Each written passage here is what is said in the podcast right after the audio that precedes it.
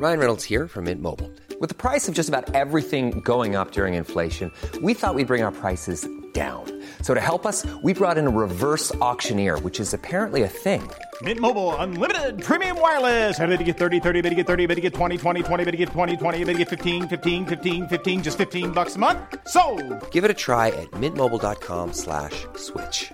$45 upfront for three months plus taxes and fees. Promo for new customers for limited time. Unlimited more than 40 gigabytes per month. Slows. Full terms at mintmobile.com.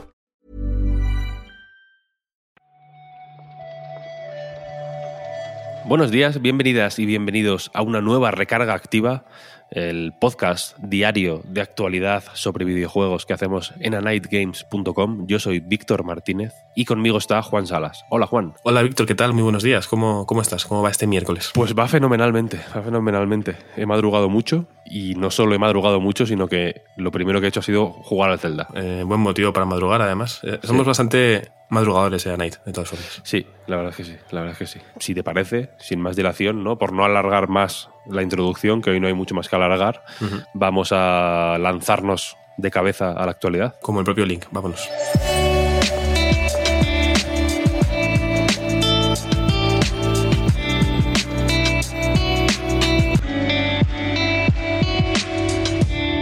Hoy mejor no demorarnos, efectivamente, porque hay algunos temas interesantes y, bueno, importantes que comentar. Quizá el más eh, relevante del día, seguramente, porque nos pilló de sorpresa también ayer por la tarde, a última hora de la tarde. eh, pues en fin, lo recibimos un poco eh, con shock, ¿no? Sin saber si lo que estaba pasando. Y fue, básicamente, me refiero a que Overwatch 2 ha cancelado su modo héroe, Hero Mode en inglés, que era este PvE que, bueno, a Blizzard le sirvió en su día para justificar o para razonar un poco por qué no se podía seguir actualizando el Overwatch 1 y había que lanzarse por una secuela, ¿no? Sí, una decisión que en su momento ya fue polémica, pero bueno, por lo menos tenían como escudo este, este modo de un jugador y de repente ayer a, a las 12 del mediodía horario del Pacífico, en nuestra tarde, eh, se publicó una entrevista en GameSpot, tanto del director del juego, eh, Aaron Keller, como el productor ejecutivo, Jared eh, Neus, explicando que bueno, que iban a cancelar este modo, que de hecho desde el principio veían complicado que saliera, lo cual yo creo que a todos nos dejó un poco con, con dudas, ¿no? Pensando entonces cuál es el motivo de, de esta secuela si, si su principal argumento no, no va a estar. Sí, Aaron Keller confirmaba eh, efectivamente ayer en GameSpot que el modo y este. Bueno, y el sistema de progresión de como de poderes, que era un poco su selling point, ¿no? Por así decirlo, su, su principal eh, reclamo, este modo PvE, es decir, jugador contra entorno, algo similar a un- una campaña, ¿no? En- Entiendo. Eh, y al, pues bueno, un poco para dar contexto sobre mm, por qué se han decidido a cancelarlo, eh, pues bueno, hablan de que la, cos- la cosa no fue de, eh, no, o sea, no lo decidieron ayer y, fue como, venga, lo lanzamos, sino que ha sido un proceso de eh, darse cuenta de lo que necesitaba el juego, de lo que podían hacer, de lo que, les, i- de lo que le iba bien a um, Overwatch. Y la cuestión es que, pues bueno, básicamente eh, decidieron centrar todos sus esfuerzos en, la, en el servicio, digamos, ¿no? En, el- en lo que se llama ahora live- el live service, el, el juego mm, el juego recurrente, ¿no? El juego mantenido en el tiempo, las temporadas, etcétera, etcétera. La parte, pues que al final entiendo que es más definitoria de Overwatch. Y para ello tuvieron que dejar de lado el PvE. Mm, entiendo que es una decisión difícil de anunciar, pero no sé si. En fin, no, no lo anunciaron de una manera extremadamente directa, ¿no? Sí, entiendo sobre todo la dificultad por, por lo que puede, o sea, cómo se puede percibir igual el dar ciertos bandazos con algo como tan importante. Además, en la entrevista también comentan ¿no? que se dieron cuenta de sus jugadores igual pues habían, habían notado la falta de contenido o que parte del equipo precisamente estuviera con el PvE y no con el PvP. ¿no? Eh, lo que pasa es que me parece raro, quiero decir, entiendo que tú tienes que asimilar que si parte de tu equipo va a estar con otro tipo de juego eh, o- o, asumes que el PvP va a estar más descuidado, o no sé, me parece que, era algo lógico de prever, ¿no? Pero bueno, entiendo que tenían unas expectativas que no han llegado a suceder y que al final se han dado cuenta que el grueso de los jugadores igual prefieren este PvP. Lo que pasa es que, esto que digo, que entiendo que siendo una cosa tan conocida como Overwatch, igual deberían haberlo anticipado un poquito más. Habría que ver, no tengo yo en la cabeza muy claros los números, pero sí tengo la sensación de que este Overwatch 2 eh, ha tenido y está teniendo menos impacto que el primero. Hmm. No sé si se les mm, pasó el arroz, no sé cómo decirlo, vaya, pero desde luego el salto del 1 al 2, aun siendo Overwatch 2 un juego interesante, yo creo, tampoco he jugado un montonazo, pero lo que jugué me pues me, me gustó, la verdad. Creo que hay una serie de cambios clave que quizás son un poco menos Mm, explícitos o fuertes de lo que de lo que quizá mm, deberían ser para ser un reclamo, ¿no? O para funcionar, para atraer a nuevos jugadores o para traer de vuelta pues a la gente que picoteó en Overwatch en su día y simplemente lo dejó a un lado. Pero ya por, dejar este tema, me hace gracia en la, en la entrevista en GameSpot, que la, si os metéis en, en anightgames.com la tendréis linkada en la, enlazada, perdón. Tengo la cabeza en. Con Zelda, claro. tengo la cabeza en otro sitio. Eh, la tenéis enlazada en la entrada de esta recarga activa, porque si la queréis leer, es bastante interesante. Pero me hace gracia porque Aaron Keller, que es un poco el responsable ahora de, de Overwatch 2, pues bueno, mm, da la mala noticia, ¿no? Sí, efectivamente se ha cancelado, tal, tal, tal, pero luego no para de decir cosas alucinantes sobre el modo. lo describe lo describe con una pasión y un amor y una o con unas o, eh, no sé si decir exagera pero desde luego pinta las virtudes y las y la ambición del modo de una manera tan flipante que ahora lo echo de menos hasta yo claro. Es que ni, lo estaba esperando no habla de pues de que las misiones eran súper ambiciosas muy eh, muy grandes que iban a ser dificilísimas de desarrollar. Entiendo que por ahí va la cosa, ¿no? Hmm. Que se les iba a ir un poco de, las manos. Pero eh, habla de que iba a ser como un, eh, casi un juego independiente en paralelo al juego principal, que los héroes iban a tener 40, 50 talentos, que son como los poderes que se iban desbloqueando en el sistema de progresión este, y habla de eso, de 40 o 50 talentos por héroe, con los 35 héroes, cada uno con sus 40 o 50 talentos, ¿no? Es un... Muy ambicioso, sin duda. Joder, y mm. dices, quiero jugar a esto, ¿no? Sí, sí, sí, De alguna forma, por favor. Sí, sí, de hecho cuando fue portada en la Edge hace tiempo es que era todo apuntando hacia este nuevo modo, vaya. Igual no se sabía tanto, pero eh, la ilusión de la gente iba un poco por esto, ¿no? Por tener, en vez de una continuación tal cual del Overwatch, pues tener algo distinto y así de de potente. Igual incluso las expectativas no eran tan potentes como lo que describe este señor. Habrá que ver cómo continúa Overwatch. Seguiremos su desarrollo eh, de cerca, pero tenemos que anunciar hoy el final de un desarrollo, precisamente. Unos eh, siguen adelante a pesar de, ¿no? Contra viento, marea, mm. y otros, como es el caso de Vampire de Masquerade, Vampire de Masquerade. Yo digo Vampire de Masquerade, la eh, mascarada. bueno, cada uno lo como quiere. Sí, cada uno lo pronuncia como quiere. Bloodhunt, en fin, para los amigos, que era este Battle Royale free to play em, que desarrolla eh, Sharkmob, un estudio que se llama Sharkmob, inspirado o, ambientado en el universo de Vampiro la Mascarada, eh, ha anunciado que después de 12 meses en activo, cesa su mm. desarrollo. Sí, es un juego que se anunció en 2020, que tuvo Early Access en su día en Steam y que luego se pudo jugar tanto en PlayStation como en PC desde abril justo de, 2022. Y al parecer, debido al fracaso al alcanzar lo que llaman la Critical Mass, entiendo que a toda la, toda la, audiencia, a todos los jugadores que, deseaban, pues han decidido eh, cesar el desarrollo, pero los servidores por lo menos van a seguir de forma indefinida online. Pues en fin, este problema para alcanzar la masa crítica entiendo que es uno de los que a los que se enfrentan muchos juegos de este estilo. Este en concreto apostaba por una fórmula eh, de Battle Royale bastante personal, pero bueno, entiendo que combatir contra los popes del género, ¿no? Los grandes. Mm. Em, los grandes. Los máximos exponentes del free to play y del Battle Royale free to play, nada menos.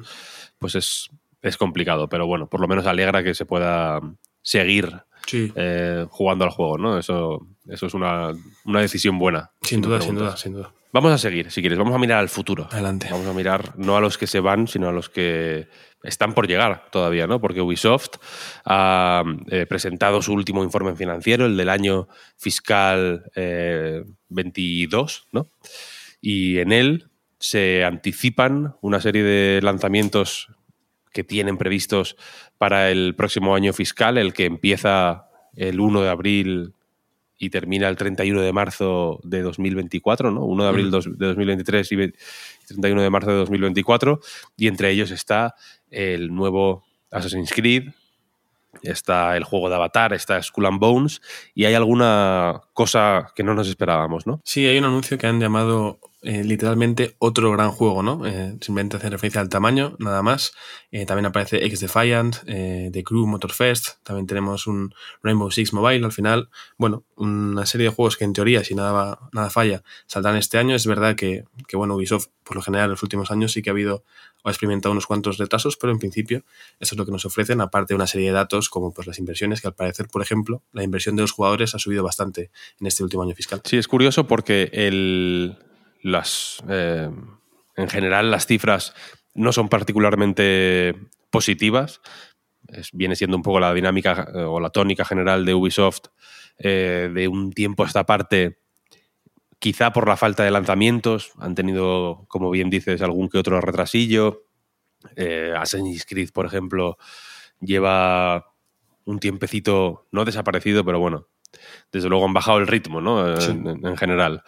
Y a pesar de que efectivamente el, lo que han llamado eh, inversión recurrente de los jugadores, que entiendo que se refieren a eh, pues, micropagos, todo Mm. lo que tiene que ver con las compras que se pueden hacer in-game, ¿no? Sí. Eh, ha subido un 23%, mm, year over year, o sea, de año a año, respecto al año pasado. Tanto los eh, tanto los eh, ingresos eh, generales Mm. como lo que genera el, el- el catálogo del, ¿no? Histórico de la compañía Sí. ha bajado, ¿no? Las, las, por ejemplo, eh, ingresos digitales han bajado un 11%, este back catalog ha bajado un 30%, en fin, supongo que tienen o, sea, que- o que, o que pueden llegar a tener esperanzas en lo que está por venir, el nuevo Assassin's Creed, pues quieras o no, bueno, tiene, en fin, es, es el, el tipo de juego que Sí. funciona bien, vaya. El de Avatar yo creo que tiene bastante más eh, expectativas y bastante más seguimiento de lo que creemos. Creo que puede ser un caso Hogwarts Legacy un poco. Sí. De producto asociado a una marca que no es estrictamente de videojuegos que de pronto lo pete. Incluso tiene el añadido que Hogwarts Legacy salió cuando en la franquicia Harry Potter a nivel cine y series no estaba muy, muy bien, porque Animales Fantásticos no es que vendiera muy bien, mientras que Avatar es todo lo contrario. La última película ha vendido una barbaridad y van a llegar unas cuantas más estos años, entonces seguramente puede aprovecharse el juego de un poco la corriente ya ¿no? de, del cine. Supongo que Skull and Bones, el pobre, tendrá que salir en algún momento. habrá que ver qué, yo qué sé, qué, qué le pasa. Y habrá que ver qué pasa con ese Another Large Game, efectivamente, porque no es. No, no lo llaman cuádruple A o, o Big Game siquiera, sino Large, ¿no? Como de efectivamente grande en tamaño. Sí, Mm, yo- No sé exactamente a qué se refieren. Antes hablabas de, de mirar hacia el futuro, lo que me ha llevado a pensar en el Ubisoft Forward, ¿no? de dentro de menos de un mes ya. Es verdad que, que dudo mucho que sea eso, pero es que yo no puedo evitar cada vez que hay un evento veraniego de Ubisoft pensar, eh, ¿qué será del Beyond Good and Evil 2? ¿Veremos algo de este juego? Igual de repente es este juego camuflado y la era yo todo este tiempo y ya está para salir, o sea, por, por soñar, que, que no, que no quede. Es cierto que Beyond Good and Evil 2 no, es- no está mencionado. Mm, raro.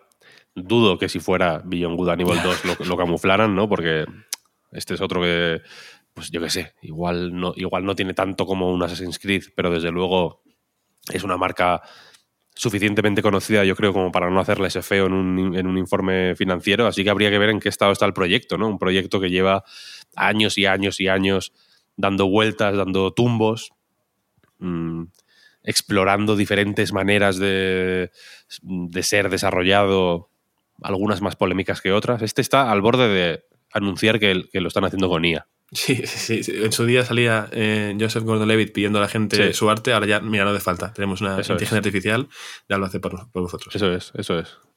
Vete a saber, pero efectivamente 12 de junio es el Ubisoft Forward, supongo que ahí tendrán eh, novedades sobre la mayoría de estos juegos. Eh, Yo por lo menos espero ver eh, y tengo cierta curiosidad, por cierto, sobre Assassin's Creed, Mirage, que se llama. Así que estaremos atentos a ver qué, a ver qué enseñan. Hey, I'm Ryan Reynolds. At Mint Mobile, we like to do the opposite of what Big Wireless does. They charge you a lot, we charge you a little. So naturally, when they announced they'd be raising their prices due to inflation, we decided to deflate our prices due to not hating you. That's right. We're cutting the price of Mint Unlimited from $30 a month to just $15 a month. Give it a try at mintmobile.com slash switch. $45 upfront for three months plus taxes and fees. Promo rate for new customers for limited time. Unlimited more than 40 gigabytes per month. Slows. Full terms at mintmobile.com. Everyone knows therapy is great for solving problems, but getting therapy has its own problems too, like finding the right therapist, fitting into their schedule, and of course, the cost. Well, BetterHelp can solve those problems. It's totally online and built around your schedule. It's surprisingly affordable too. Connect with a credentialed therapist by phone, video, or online chat, all from the comfort of your home. Visit betterhelp.com to learn more and save 10% on your first month. That's BetterHelp H E L P.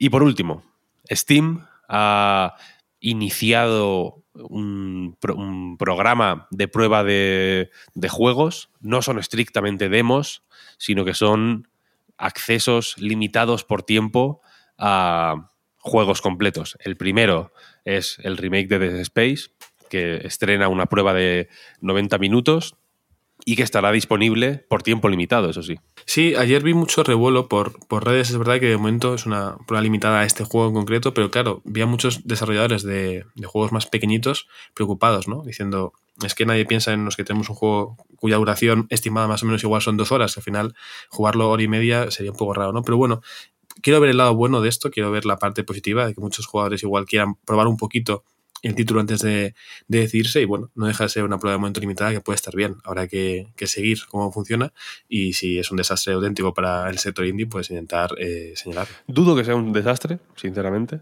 te lo digo. Los juegos pequeñitos o los juegos cortos no creo que necesiten este tipo de, de pruebas, porque personalmente lo asocio más a las debacles técnicas recientes, que ha habido unas cuantas en Steam y ninguna ha sido eh, indie, Sí, sí, quiero sí, decir. ¿no? Han sido todos juegos de perfil muy alto, eh, de, de, pues de Last of Us, ¿no? Hmm. Más recientemente, que lo comentamos en, bueno, en el podcast Reload de esta semana y en el del anterior también, Hmm. ¿no? El del anterior lo centramos más precisamente en los eh, en estos ports, con estas versiones eh, medio catastróficas para PC, eh, pero me refiero a Star Wars Jedi Survivor, que también salió regulinchi, ¿no?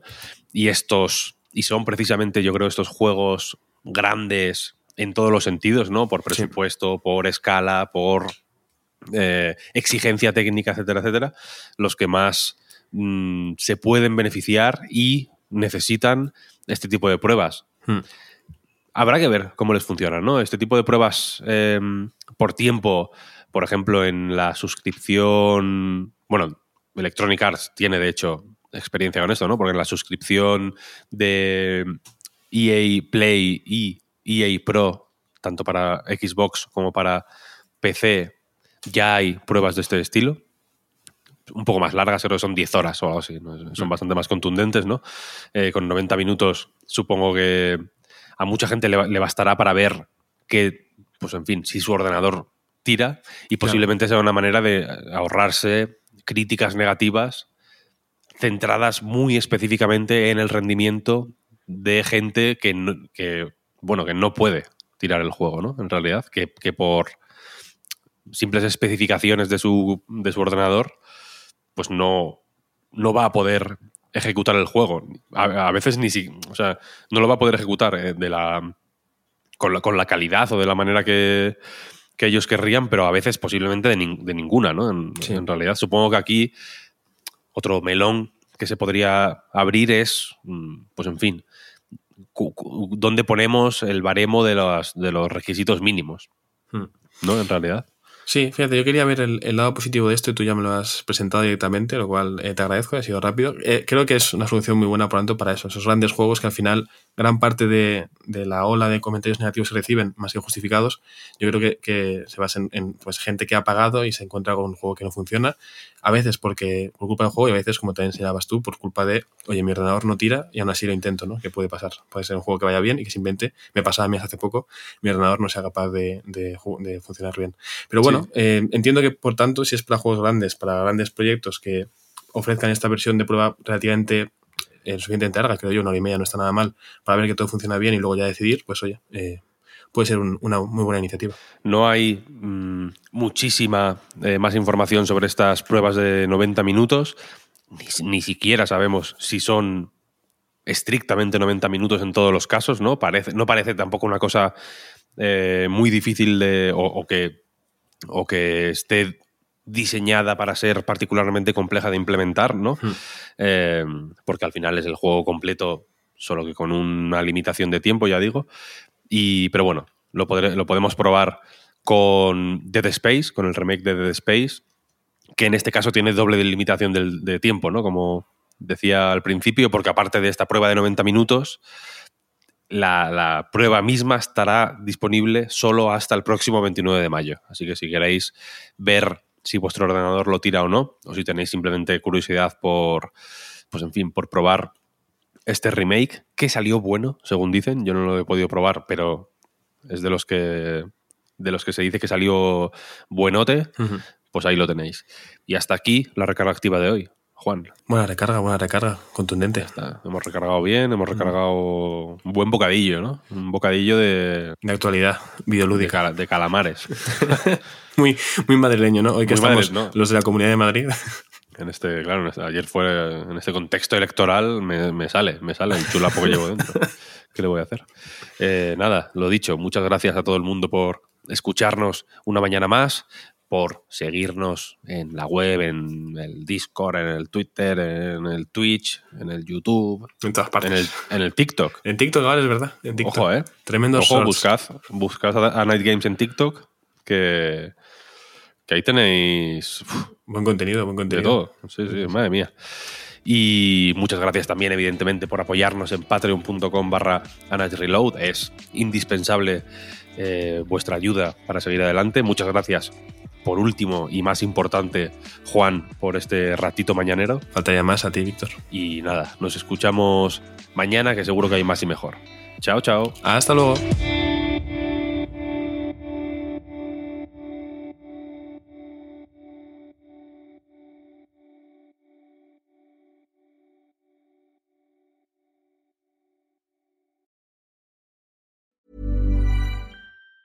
Even on a budget, quality is non-negotiable. That's why Quince is the place to score high-end essentials at 50 to 80% less than similar brands. Get your hands on buttery soft cashmere sweaters from just 60 bucks, Italian leather jackets, and so much more. And the best part about Quince, they exclusively partner with factories committed to safe, ethical, and responsible manufacturing. Elevate your style without the elevated price tag with Quince. Go to quince.com slash upgrade for free shipping and 365-day returns.